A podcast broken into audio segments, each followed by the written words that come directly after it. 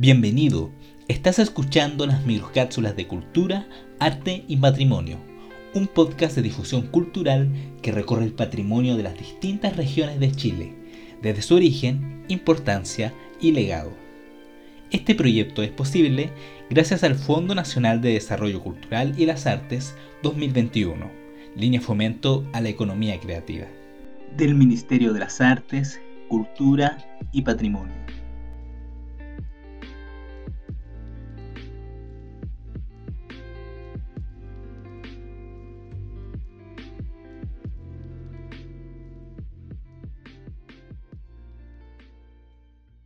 Pisagua.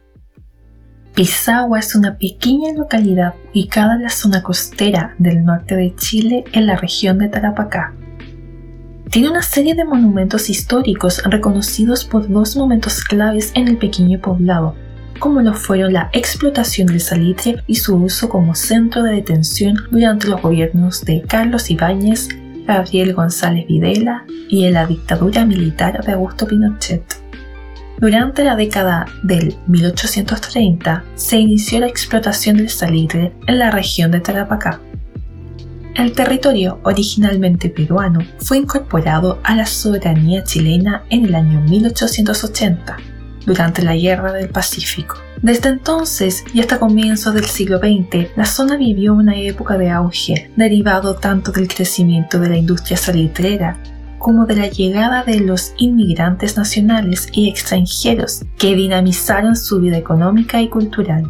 La localidad costera de Pisagua fue un punto central para la comercialización del salitre en la época de auge de esta industria. Los orígenes de Pisagua se remontan a los tiempos coloniales. No obstante, fue en la mitad del siglo XIX cuando la industria del guano comenzó a atraer población, dotándola de mayor relevancia.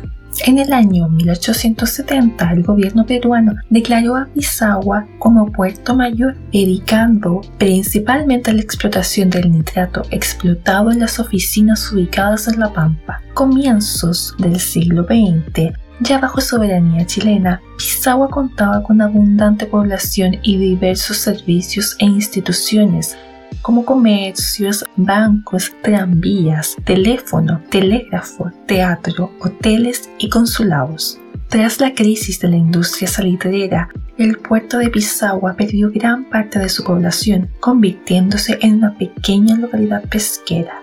Además, en esta ciudad se establecerían centros de detención durante los gobiernos de Carlos Ibáñez, Gabriel González Videla y la dictadura militar de fines del siglo XX. De la época salitrera perduran cuatro monumentos históricos, el hospital, su iglesia, la torre del reloj y un teatro. El hospital fue construido entre los años 1906 y 1909, junto a un conjunto de obras públicas que buscan mejorar la calidad de vida del pueblo. La materialidad utilizada para su construcción fue la madera, específicamente el pino oregón. Si bien se trata de un material escaso en la zona, fue ampliamente importado y empleado para la construcción de múltiples muebles. La necesidad de contar con un hospital se debió al auge que experimentó el poblado a partir de la explotación industrial del salitre desde mediados del siglo XIX. Por su situación geográfica, Pisagua se convirtió en un puerto estratégico para embarcar el mineral extraído de las oficinas cercanas, rumbo a diferentes destinos internacionales. La iglesia de Pisagua, conocida como parroquia de San Pedro, es testimonio del glorioso pasado de este puerto durante la época de oro del salitre. Existen registros de que confirman la existencia del templo en el año 1866. No obstante, no existe consenso sobre la fecha de construcción ni la autoría del proyecto. En el año 1905, la iglesia fue severamente dañada por un incendio que destruyó sus dos torres. Por esta razón, el templo fue reconstruido paralelamente a la edificación de una cárcel pública que data del año 1910. La torre del reloj está emplazada en el único peñón que existe dentro del trazado urbano de Pisagua, en donde En el año 1881 se ubicó un monolito tipo obelisco para conmemorar a los fallecidos durante la batalla de Pisagua, que tuvo lugar en la Guerra del Pacífico. Posteriormente, en el año 1887 y siguiendo la tradición británica predominante en la época del auge salitrero, el obelisco fue reemplazado por una torre reloj de 12 metros de altura, confeccionada en madera ensamblada. El teatro fue levantado en el año 1892, durante la época de bonanza de la industria salitrera, convirtiéndose en un importante centro cultural y lugar de reunión en el que fuera uno de los puertos más importantes de Chile. El teatro forma un conjunto con el mercado, el municipio y la sala de ópera, y cuenta con una estructura de base de pino oregón, con columnas acanaladas, balaustres y cornisas, a partir del golpe de Estado del año 1973 y teniendo como base ideología la doctrina de seguridad nacional, se implementó en Chile un Estado represivo, que tuvo por objetivo eliminar cualquier amenaza al nuevo orden establecido y castigar a simpatizantes y dirigentes del gobierno del presidente Salvador Allende. Recurriendo para ello a la detención, la tortura, asesinato y el exilio, entre otras medidas de fuerza. Desde entonces se llevó a cabo en Chile una política sistemática de violación de los derechos humanos a través de las gobernantes, Fuerzas Armadas y Carabineros, destinando para ello efectivos uniformados, funcionarios civiles, presupuesto público, crear instituciones represivas y disponiendo de diversos lugares para concretar el abuso.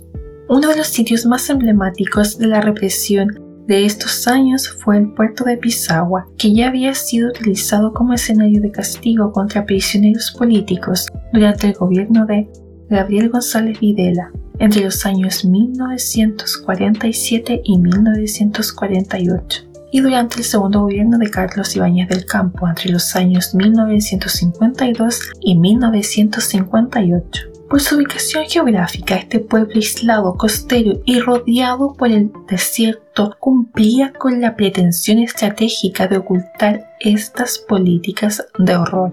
Se dice que el 18 de septiembre del año 1973 desembarcaron del mercante Maipo los primeros 50 prisioneros provenientes de este Valparaíso, durante la dictadura militar, Pisagua albergaría en total a más de 800 prisioneros, de los cuales 24 habrían sido ejecutados.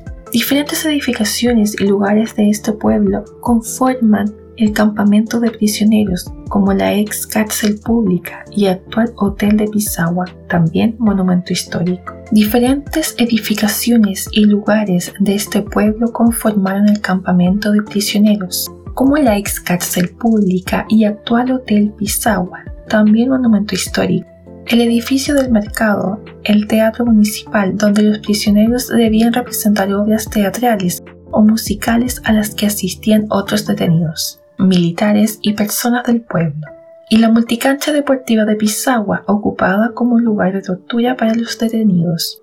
En el campamento de prisioneros de Pisagua el edificio de la escuela fue el lugar donde funcionó la Fiscalía Militar y en ella se realizaron los consejos de guerra de los años 1973 y 1974. Según consigna el informe RETIC, hay otras versiones que señalan que en realidad se realizaron tres consejos de guerra y que en total 147 personas fueron procesadas. Muchos de estos prisioneros fueron ejecutados y enterrados ilegalmente sin siquiera informar a sus familias sobre su destino. Durante el proceso de búsqueda de los desaparecidos y de la demanda por justicia, la información proporcionada por testigos de la ejecución dieron las pistas suficientes para que el sábado 2 de junio del año 1990 se encontrara una fosa común con 20 cuerpos que se habían mantenido durante 17 años en buen estado de conservación, incluso con parte de sus vestimentas, con vendas sobre los ojos, por efecto de la sal que impregna la arena del sector.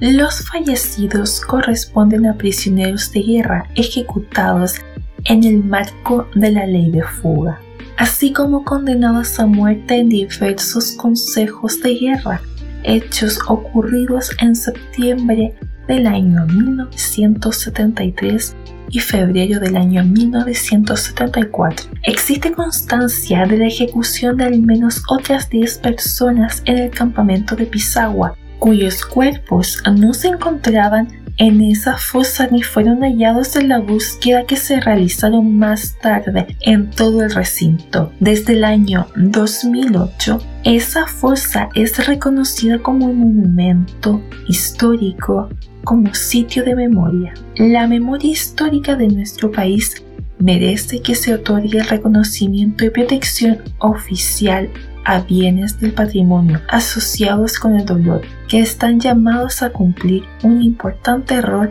en la reconciliación de nuestro país y en la educación y promoción de los derechos humanos.